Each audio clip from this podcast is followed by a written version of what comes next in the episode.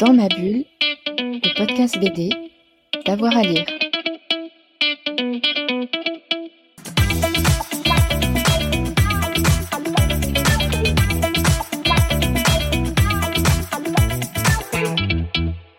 Bonjour à tous et à toutes, bienvenue dans ce nouvel épisode de Dans ma bulle, votre podcast 100% BD avec avoir à lire. Aujourd'hui, on va retourner sur les terres d'un héros de mon adolescence. Il s'agit d'adaptation en BD des aventures Doc Moon, célèbre personnage de fantasy de l'auteur Michael Moorcock, dans une Europe totalement dévastée et revenu dans une sorte de Moyen Âge. Pour parler du premier tome qui vient de paraître chez Glénat, j'ai le plaisir d'avoir avec moi Benoît Delac, le dessinateur. Bonjour. Bonjour à tous. Alors, euh, première question, j'ai parlé de mon amour de jeunesse pour euh, Michael Moorcock, et encore aujourd'hui. Hein. Euh, comment est-ce que toi, tu as rencontré Hawkmoon et Michael Moorcock? Je n'ai pas eu la chance de rencontrer l'auteur. en fait, je connaissais son travail via Elric, qu'ils avaient sorti chez Glénat et qui m'avait permis de découvrir les romans. Et c'est vrai que je ne connaissais pas Hawkmoon sur le moment, et quand mon éditeur est venu vers moi pour me proposer euh, de participer à l'aventure, j'ai pu me pencher euh, sur tout ce qu'avait fait l'auteur et donc j'ai découvert tout l'univers à ce moment-là. Oh, ça, c'est intéressant parce que autant moi je parle d'une Madeleine de Proust, autant toi tu as un regard neuf. Euh, quel est le... Ce sont des univers un peu baroques, hein, de fantaisie dans le, dans le futur.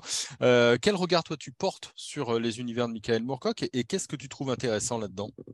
Alors, ça, ça, a été assez pas difficile, mais euh, il fallait se mettre dans l'état d'esprit de ce que c'était à l'époque mm. et aussi de ne pas oublier qu'en fait, euh, tout ce que j'avais l'impression de découvrir et qui me paraissait déjà vu, euh, c'était lui qui avait influencé énormément d'auteurs que j'avais lus dans ma jeunesse. Donc, du coup, il fallait quand même se remettre dans cette situation, d'avoir une impression de découvrir ce qui était proposé là, comme si c'était une version neuve. Donc, ça m'a permis aussi de, d'avoir un recul par rapport à ce qui avait été fait.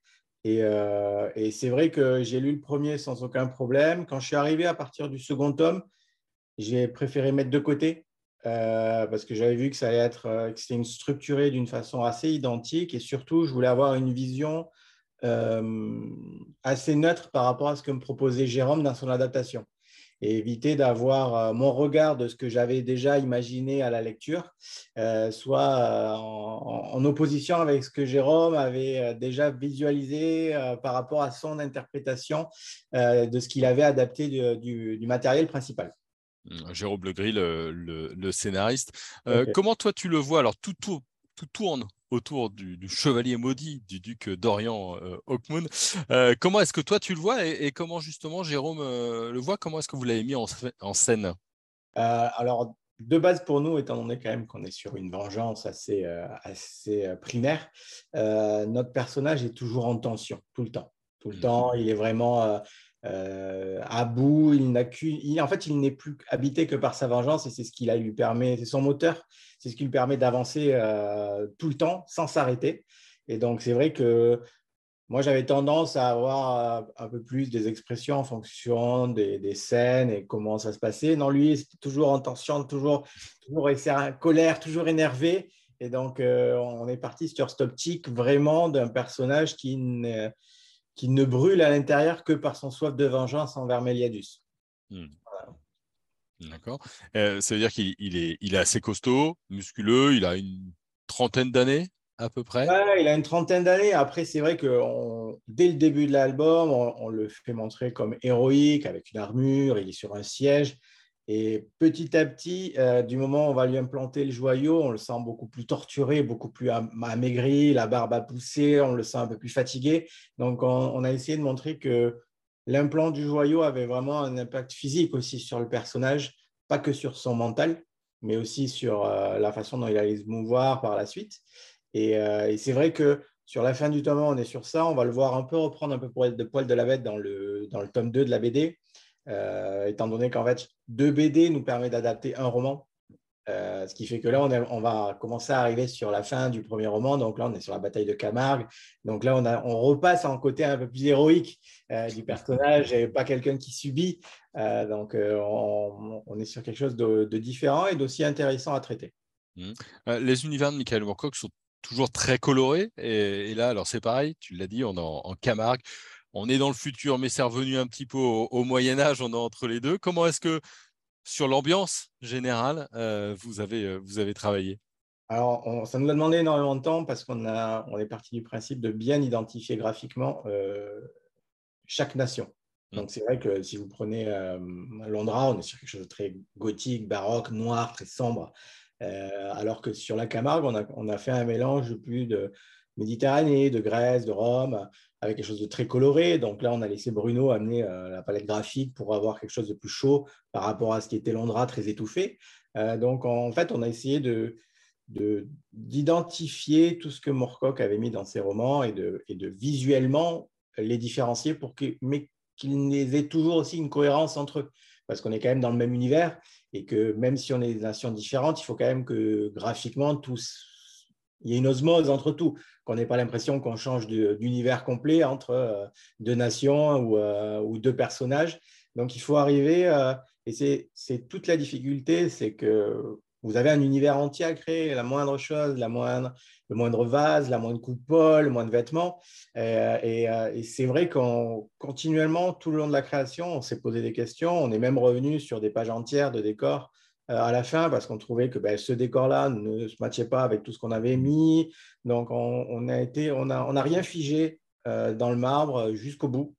Après, là, c'est vrai que maintenant, étant donné que le tome est sorti, bah, les choses sont assez posées.